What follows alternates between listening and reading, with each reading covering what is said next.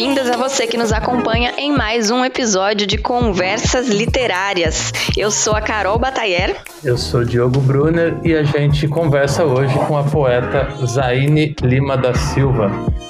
Bem-vinda, Zaine. Obrigada pelo convite, Diogo e Carol. Vai ser um prazer participar desse programa com você. Memórias do Cárcere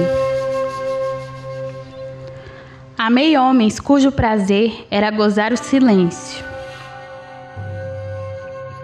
principalmente quando deviam explicações.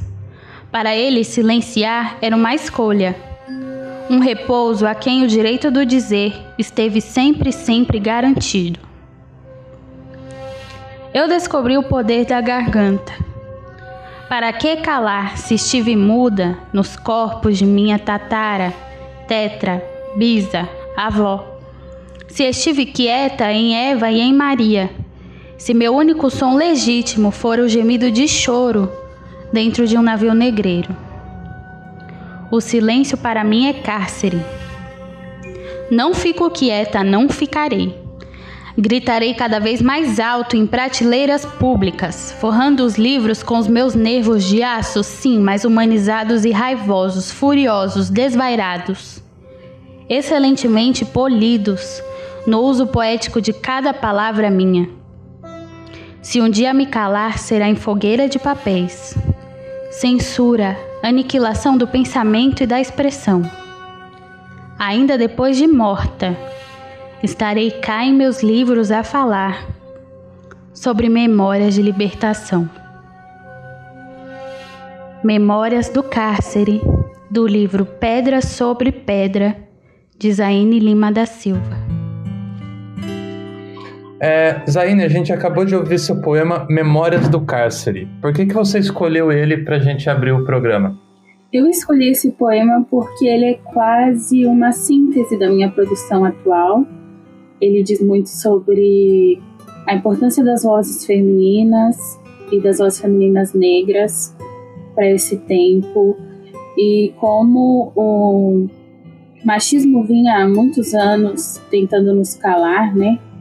Há séculos tentando nos calar, e como ele ainda tenta nos calar, mas que muitas vozes têm se levantado e feito valer o papel das mulheres, a importância das mulheres nessa sociedade em que nós vivemos. Então eu trouxe esse poema mesmo como um porta-estandarte da minha produção. Zaine, para você, a literatura é uma forma que você encontrou de erguer sua voz? Com certeza. Com certeza a minha literatura foi um amplificador da minha voz. É, com a literatura eu posso chegar em lugares que eu não imaginava chegar, posso conversar com as mais diferentes pessoas, posso me fazer ouvir e também dar a voz à minha coletividade. E como foi esse seu caminho dentro da literatura? Como é que você começou a escrever? Eu comecei a escrever ainda criança. Eu fui alfabetizada em casa e comecei a produzir é, pequenos poemas ainda criança. Depois, na escola, no ensino fundamental 2, eu tive professoras de português muito atentas à minha escrita, à minha produção, que faziam com que eu escrevesse textos e exibisse esses textos para sala de aula, para os meus colegas ouvirem e tudo isso. Aí no primeiro ano do ensino médio eu escrevi meu primeiro romance. Uma professora também de português é, me deu um rumo assim de como eu poderia escrever, o que eu poderia melhorar. E aí aos 17 anos, no terceiro ano do ensino médio, eu fui inscrita por uma professora de português, sempre as professoras de português que é, bom! Me guiando nesse caminho. E eu me tornei uma professora de português, então é, é um trajeto bonito de lembrar. Mas essa professora, no terceiro ano do ensino médio, me inscreveu num concurso da Universidade de São Judas, que era voltado para alunos do ensino médio. Chamava Ensino Médio com Poesia Superior. E aí eu ganhei em segundo lugar de 800 e poucos inscritos que legal. E depois disso eu publiquei pela primeira vez tinha acabado de completar 18 anos. Você falou do seu romance que você escreveu ainda no ensino médio, né? Qual era a Sim. temática dele? Ai, era uma coisa muito distinta do que eu escrevo agora. era um, um, um romance que abordava uma menina de baixa renda que ia estudar dança em outro país e como ela se apaixonava e descobria o mundo.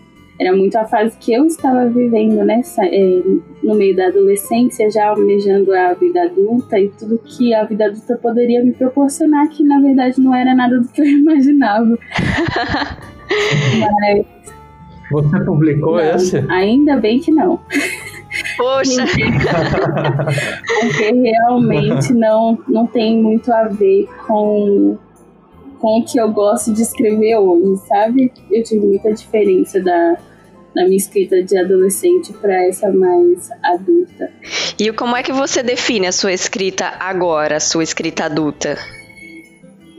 A minha escrita é uma escrita muito intimista e ao mesmo tempo visceral, mesmo quando eu abordo temas da coletividade, eu passo muito por um por um prisma muito meu, por uma visão muito particular e engajada do mundo, uma visão consciente do mundo.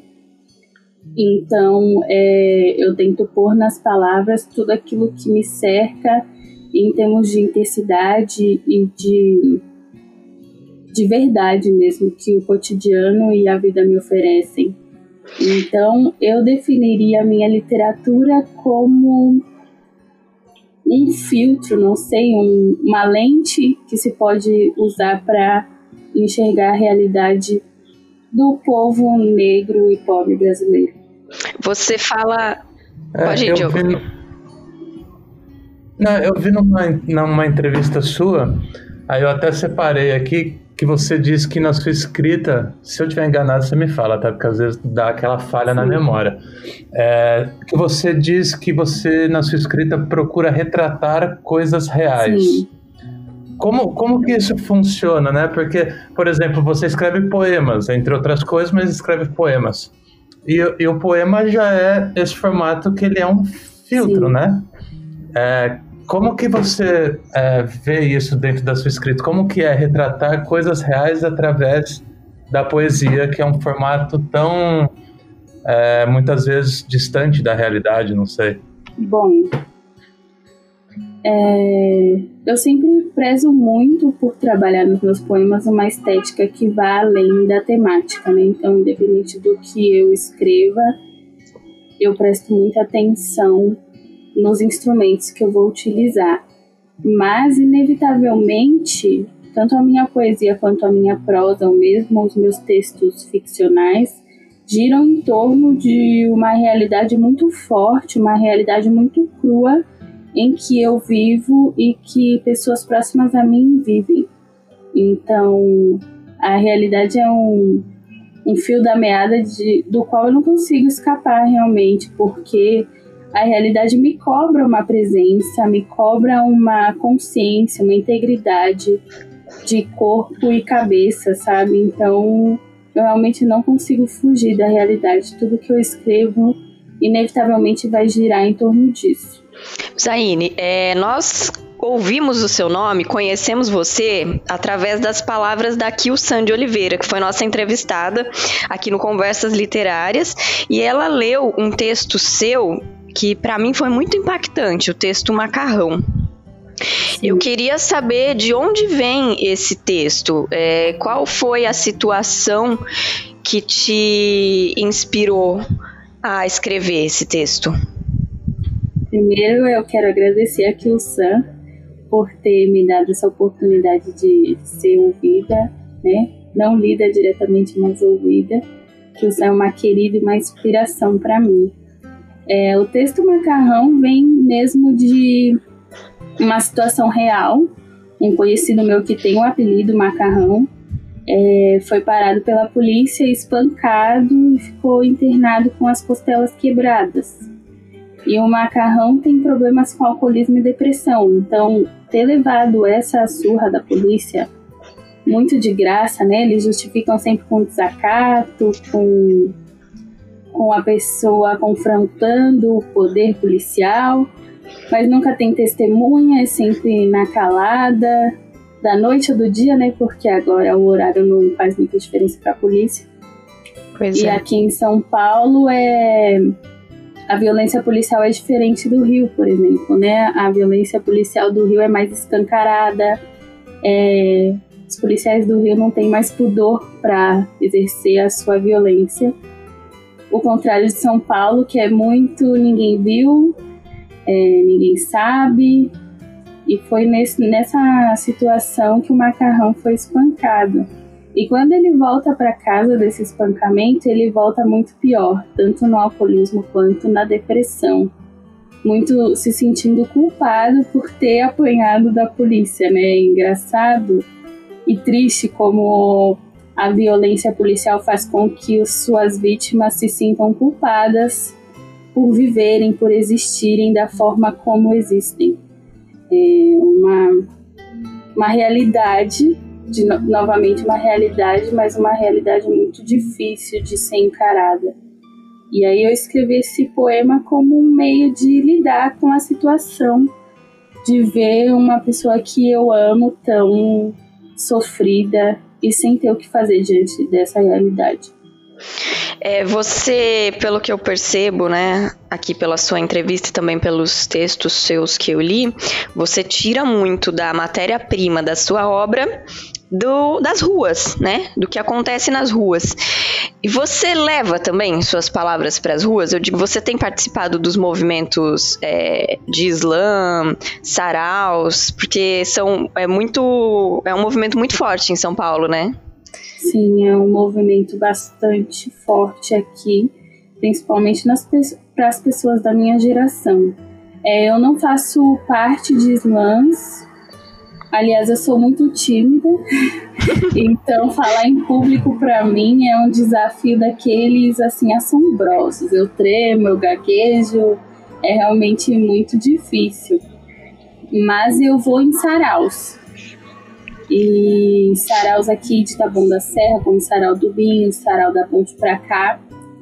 Eu vou mais como ouvinte, mas a, as pessoas sabem dos meus movimentos, né? A gente tem contato, as pessoas sabem dos meus movimentos. Outra coisa que eu tento fazer com bastante frequência é ir em escolas, em semanas de arte, em semanas de literatura, é, semanas organizadas pelo movimento estudantil, de falar com os alunos das escolas, e aí, sendo professora, para mim esse lugar é mais fácil, né, a sala de aula, e conversar sobre literatura, conversar como a gente pode lidar com o cotidiano com arte e subverter a lógica de estar sempre em silêncio, acatando o que nos acontece. Que ótimo! E como é o retorno dos, dos, dos alunos e alunas quando você faz essas, esses encontros?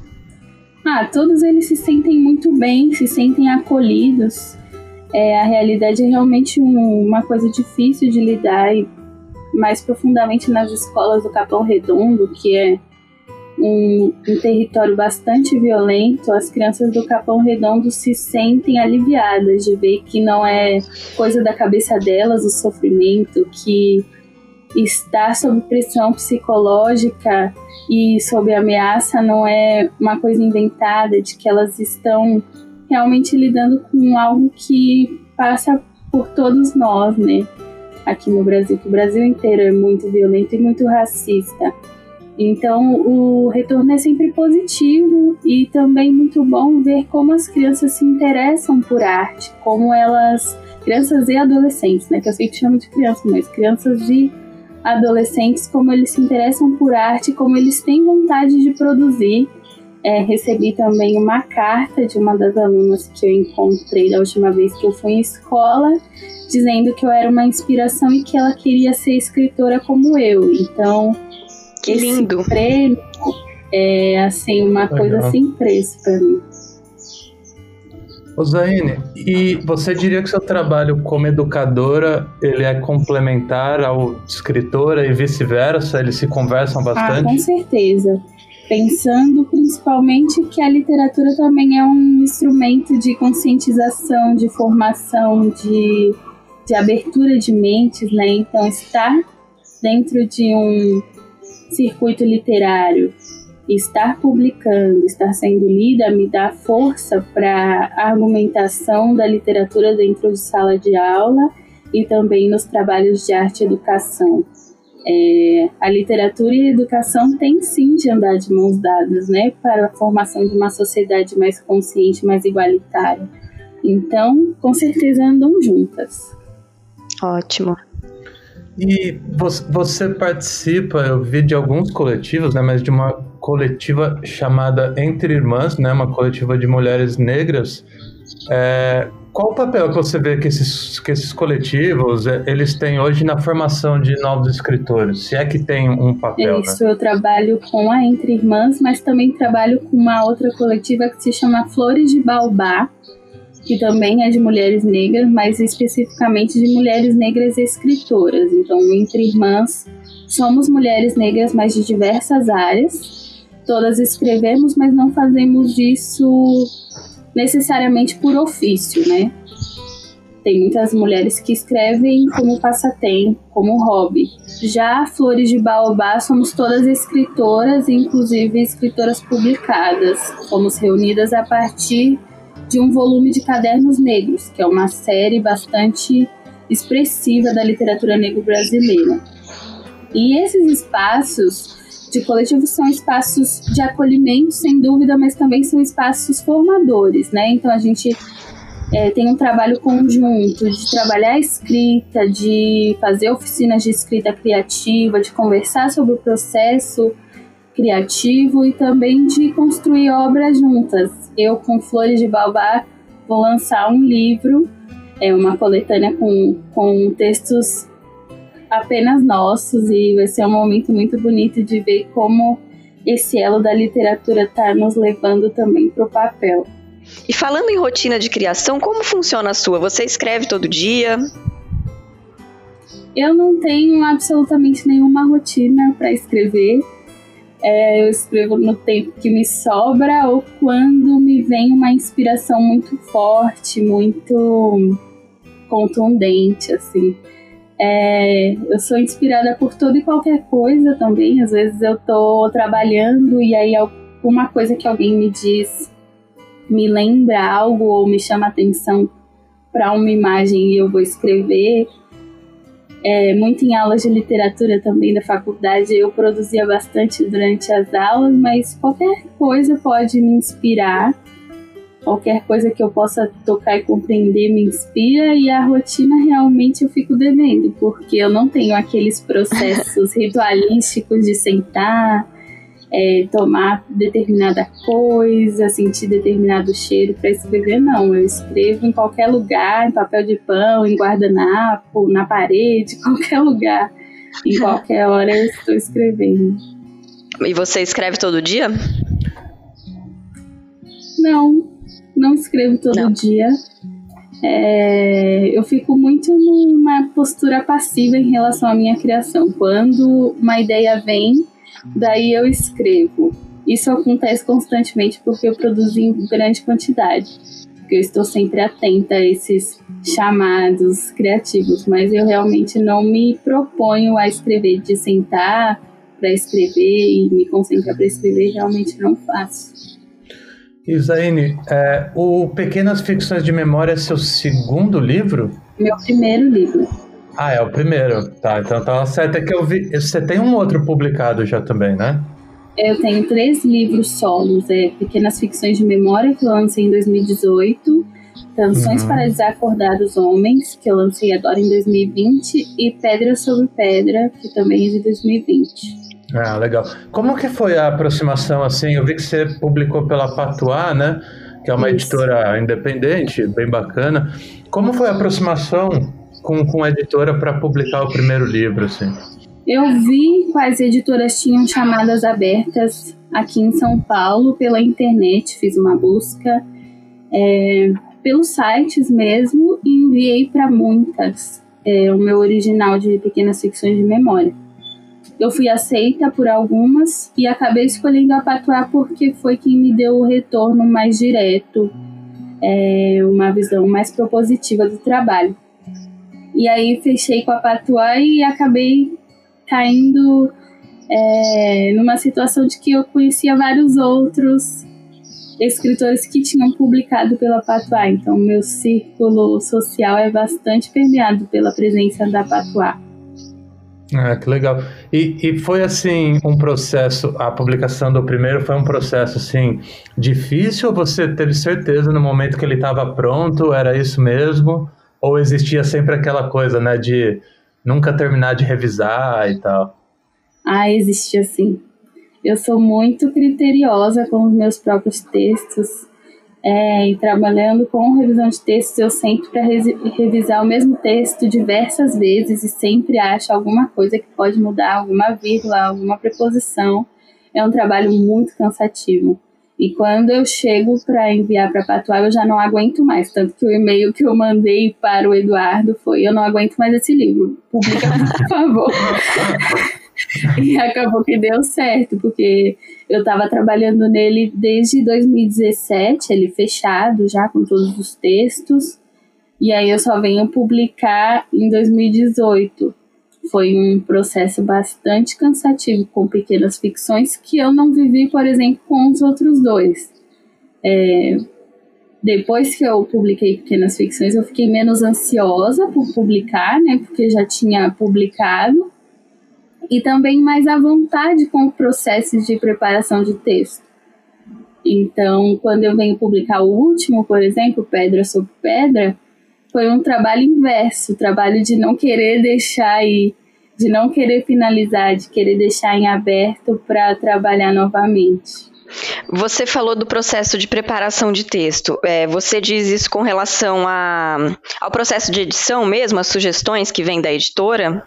Não, eu digo em relação ao processo de autorrevisão mesmo, de, ah, sim. de avaliar se é aquilo mesmo que eu quero do texto, se o texto está comunicando exatamente o que eu quero dizer, se as imagens estão bem trabalhadas, se a linguagem está adequada, sabe? Esse processo de avaliar meu próprio texto, de me ver sendo uma pessoa externa ao texto, de ter esse olhar de fora. Mesmo. Você é muito rigorosa quanto a isso, com o seu próprio texto?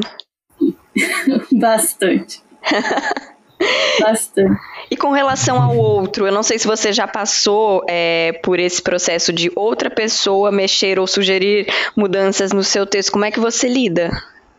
Já passei sim por esse processo, muito quando eu publico em antologias, em projetos que não são meus, que eu sou escritora convidada ou me atrevi a pedir a participar é, sempre passa por esse processo de a pessoa dar pitaco no texto.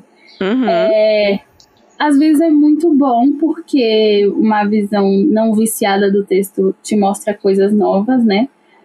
Mas eu, eu assumo que eu sou bem ciumenta em relação ao que eu escrevo. Então, se alguém desloca qualquer coisa, já fico, ah, mas não era assim que era pra ser. É difícil desapegar, né? E tem coisas é que são nossas difícil. mesmo, que fazem é. muito sentido para nós, né? Irradeye Maiá Tu vem me arrastando como onda brava, achando que o amor é isso. Um joelho ralado, uma queda engraçada pra gringo rir. Tu vem me arrastando e nem liga se eu estou conseguindo respirar se perdi meu biquíni no tombo, se engoli ou não a água suja do mar usado. Se terei virose por 15 dias seguidos, tu vem me arrastando. Com essa voz de sereia amuada, eu nem quero ir, já lhe disse que o rio teme o desembocar. Mas tu mostra as asas, os dentes, os seios. Tu me quer, eu te quero, apesar de não querer. Tu vem me arrastando como quem deseja que me afogue, como quem satisfaz as próprias vontades, irredutível. Tu vem me arrastando como a morte no oceano, imensa, linda, límpida, viva e feroz. Tu me ama, eu te amo, ainda sem saber o que é amar. Irra de Yemayá, do livro Pedra sobre Pedra, de Zaine Lima da Silva. Zaine, você citou o Cadernos Negros, né, que é uma grande referência e, né, de, de muitos anos, o Cut, a Miriam Alves. Você, você já acompanhava o Cadernos Negros antes de ser uma autora publicada? Foi uma referência de formação para você? Não, é, eu cheguei a conhecer Cadernos Negros apenas na faculdade, nos anos finais da faculdade é, por uma disciplina que se chama Estudos Comparados de Literaturas de Língua Portuguesa. É, eu peguei essa disciplina e aí eu fui apresentada aos cadernos negros. Não tinha nem ideia da existência porque eu era muito fora dos, dos circuitos da literatura negra no Brasil. Só comecei a participar de algum movimento depois que eu conheci algumas pessoas na faculdade que me levaram a essas fontes. É, e depois que eu venho conhecer, eu ainda sou. Eu tinha 24 anos, e aí eu participei de um projeto do Quilombo hoje, que é o Quilombo que publica cadernos negros voltados voltado para jovens de 18 a 24 anos. Então a primeira vez que eu publico com eles é nessa antologia para jovens e só no ano seguinte que eu publico em Cadernos Negros, aí no volume 41. E como você vê hoje a literatura negra no Brasil? Eu vejo como uma literatura em ascendência. É, cada dia a gente vê mais escritores e escritoras negras publicando. É um movimento que tem adquirido certa visibilidade muito em razão da figura da Conceição Evaristo, que foi homenageada na Flip, e depois desse movimento é, tivemos um crescente né, de visibilização das nossas vozes, também com escândalos de violência. É, a sociedade brasileira tem voltado seus olhos para pessoas negras, é, principalmente na internet, então a nossa literatura tem maior visibilidade, mas ao mesmo tempo não deixamos de estar no mesmo limbo de avaliação das pessoas, de pensar que a literatura produzida por pessoas negras é uma literatura menor ou uma literatura apenas de nicho, né? Quando na verdade nossas vozes se unem para mostrar a nossa potência enquanto povo e enquanto povo que escreve. Legal. E quem são os escritores e as escritoras que te inspiram? Eu sou muito inspirada por Conceição Evaristo, inevitavelmente. Também por uma mineira chamada Geni Guimarães, que já é uma senhora e que escreve lindamente. Sou muito inspirada por uma cabo-verdiana chamada Dina Salustio. É, por Esmeralda Ribeiro, por Catita, por Benedita Lopes, por Mari Vieira. É, sou inspirada por muitas mulheres que andam comigo hoje. Tula Pilar, que é uma moradora, foi uma moradora de Taboão da Serra que veio a falecer, uma perda muito grande pra gente aqui. E foi realmente uma inspiração para mim. Inclusive, foi a Tula Pilar quem eu conheci na faculdade que me apresentou uma coletânea de textos chamado Pretextos de Mulheres Negras, publicado por um coletivo chamado Mijiba, aqui da Zona Sul. E ela me apresentou esse livro, eu não tinha ideia de que existia um movimento literário negro. E quando eu recebi essa antologia, foi realmente deslumbrante, assim. Foi um achado, porque pela primeira vez eu me vi inserida num movimento literário e percebi que eu poderia ter uma carreira na literatura, que poderia ser publicada desde que eu me aliasse a quem é, fosse parte dessa luta antirracista, nessa luta por visibilidade da literatura negro brasileira. Zaine, quem você está lendo agora, nesse momento? Eu, o último livro que eu terminei, assim, muito recentemente, é de uma escritora chamada Janaína Billy, uma escritora negra também. E o livro dela chama E Fica um Gosto de Sica na Boca. É um livro curto, é quase uma plaquete. E os poemas dela são lindíssimos, são muito potentes. Eu fiquei apaixonada pela escrita dela pelo Instagram, porque circulava bastante nos perfis voltados para difusão de literatura. E é um livro muito bonito. E agora eu estou lendo Para Diminuir a Febre de Sentir, de uma escritora mineira chamada Dalva Maria Soares. Nós saímos juntas pela coleção da editora e é um livro de crônicas sobre o cotidiano numa cidade chamada Baldim, em Minas Gerais. É um livro lindíssimo, eu preciso sempre respirar bastante para voltar a ler, porque eu fico chorando. É um livro muito bonito. Nossa, e o nome dele é muito bonito. É muito bonito, sim. Muito, um nome muito delicado, né? Achei muito bonito. O trabalho da Dalva é um trabalho muito sensível e muito delicado mesmo. Ela é aquela pessoa que escreve e você se sente quente, assim, por dentro, acalentado. É muito bonito tudo que ela vem produzindo. Gostei, vou, vou pesquisar. É, Zaine, você é formada né, em letras pela Faculdade de Filosofia, Letras e Ciências Humanas da USP, né, a FEFELET. Sim. E aí você citou, inclusive, que o Cadernos Negros você conhece lá. É, a USP, existe uma cena literária que sai da USP hoje em dia? Não. É, eu não acredito que exista uma cena que saia da USP, mas que existe uma cena literária que invade a USP. É, a Tula, por exemplo, que chegou a me vender essa antologia Pretextos de Mulheres Negras, não, é, não era aluna da USP, mas estava lá para vender revistas e livros. E também existe um movimento de pessoas dos arredores da universidade, principalmente da comunidade que é a San Remo, um movimento de invadir, a, de ocupar, na verdade, a universidade com arte. Então existe o, o Islã da periferia lá dentro, existe o Islã de nordestinos lá dentro, existe um movimento negro que sempre articula é, eventos de arte e cultura.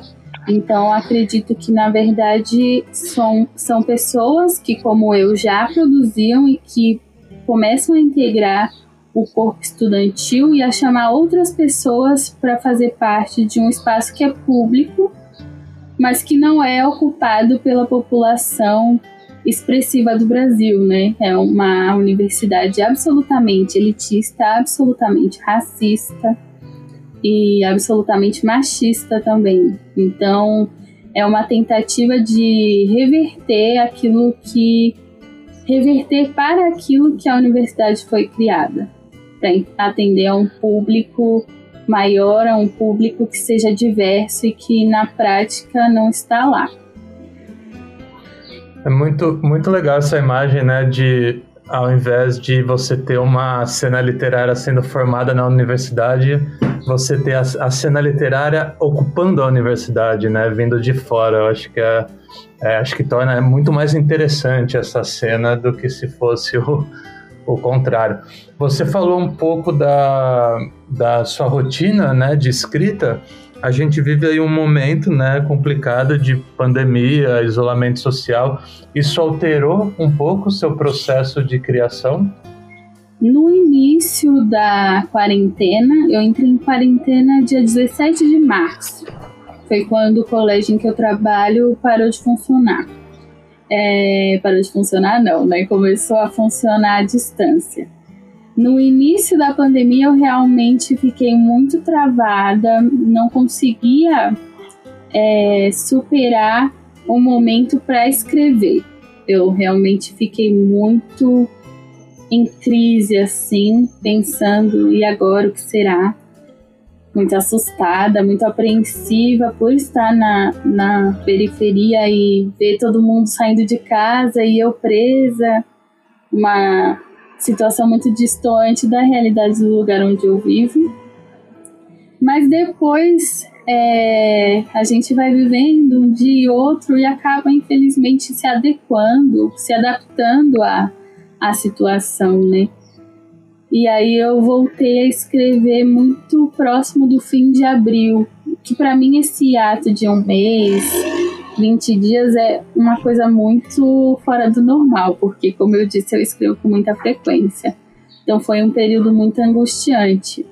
Mas aí eu, o que eu fiz foi lançar canções para desacordar os, os homens logo no início da pandemia, para fazer a minha literatura circular. É, esse livro eu lancei de forma independente. Eu lancei um PDF na internet para quem quisesse ler de forma gratuita. Eu tinha projetos de publicar com a Patuá é, um livro mesmo, impresso, mas aí a situação me levou a publicar de outra forma.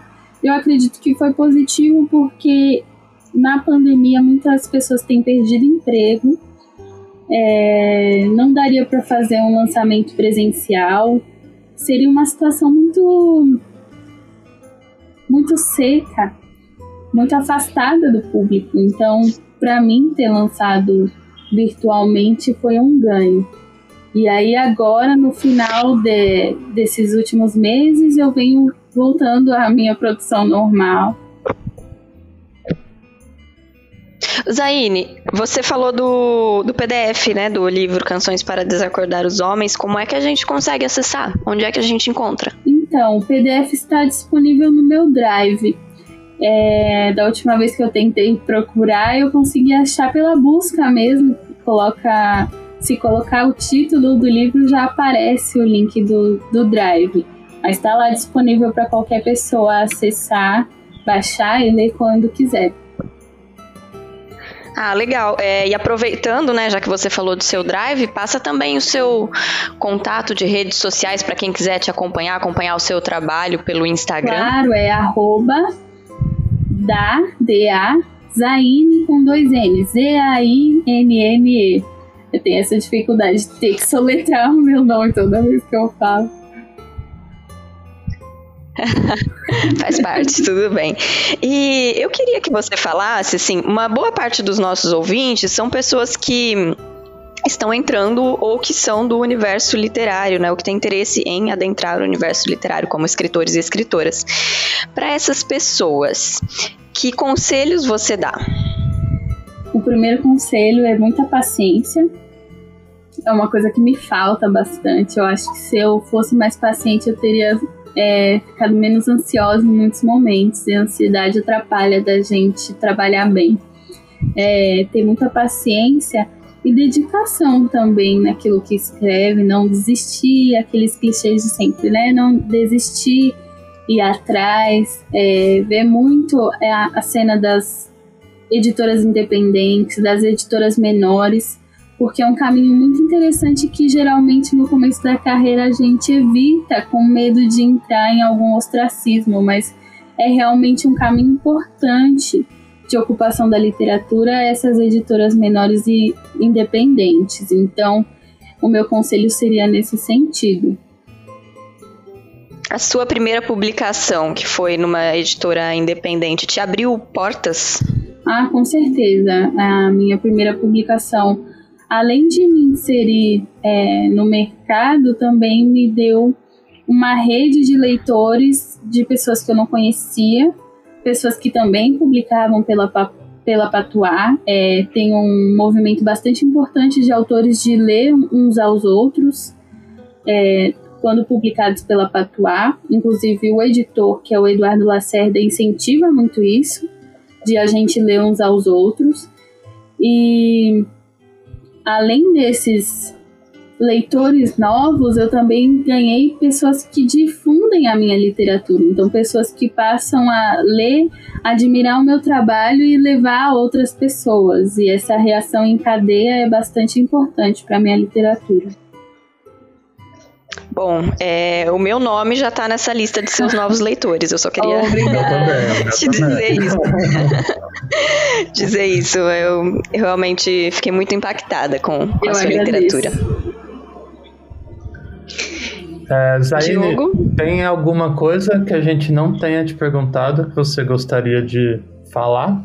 Ah, tem uma, uma faceta da minha literatura que eu sempre gosto de dizer quando eu me apresento e na, nas biografias que aparecem ao final dos livros, eu sempre cito a origem regional dos meus pais, né? Meu pai é a pernambucana, minha mãe é baiana. E o Nordeste, de forma geral, tem bastante influência naquilo que eu escrevo. Então, é, a sonoridade, a musicalização, é, a maneira como eu distribuo os versos, ou, ou mesmo o meu vocabulário tem muita influência regional, muita influência do afeto nordestino, da proximidade nordestina. É, os ritmos nordestinos também influenciam muito a minha escrita, o forró, o maracatu, o jongo, são coisas bastante importantes de herança é, africana que fazem parte da minha literatura. Reentrâncias Amar as mãos e os pés do homem negro. Saber quantas de suas canelas fugiram de polícias, milícias, quantas vezes seus ombros caíram em mãos atrás da cabeça. Amar suas impressões digitais debaixo dos calos de trabalho e música. Amar suas cicatrizes de skate, cerol e bala perdida. Amar seu sobrenome sem pai. Amar seu corpo estirado no chão, vivo ou morto, sempre morto. Amar seus traumas, suas neuroses. Amar suas contradições, amar sua ejaculação precoce, sua ejaculação retardada, sua impotência diante dos absurdos da vida.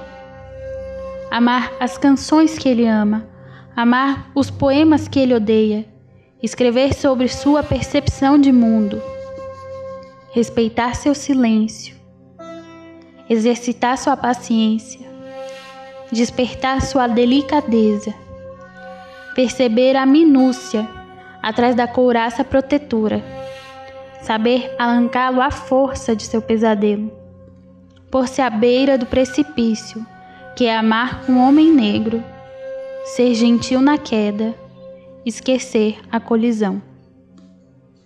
Reentrâncias do livro Pedra sobre Pedra, de Zaine Lima da Silva.